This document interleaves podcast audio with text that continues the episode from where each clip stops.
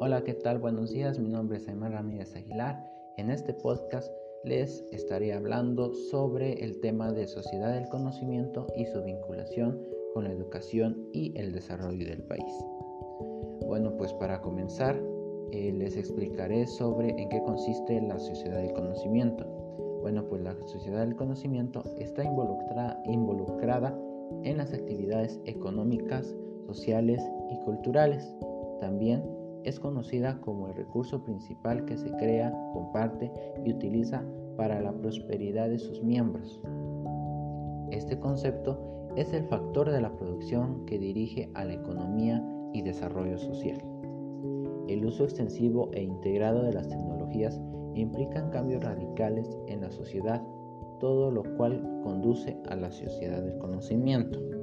La educación a distancia, en su modalidad virtual, es clave para permitir este tipo de sociedad.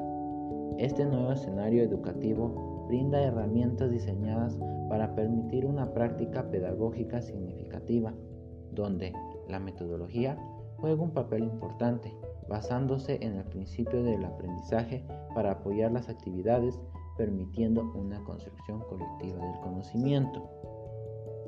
Por otra parte, establece la importancia de las potencialidades de las tecnologías orientadas al conocimiento y a la inteligencia en el mejoramiento de la calidad de la enseñanza, ante las tendencias actuales de globalización del conocimiento como una introducción al nuevo mundo en que vivirán las empresas, las industrias y las universidades en el nuevo siglo, y para lo cual no están suficientemente preparadas. En conclusión, el momento histórico actual ha recibido diferentes calificativos que van desde la sociedad de la información, sociedad digital, sociedad en red o sociedad del conocimiento. El concepto actual de la sociedad del conocimiento no se centra solo en el progreso tecnológico, sino que se considera al mismo como un factor de cambio social, entre los cuales destaca la expansión de la educación, según esta visión, el conocimiento será cada vez más la base de los procesos sociales en diversos ámbitos funcionales de la sociedad como un todo.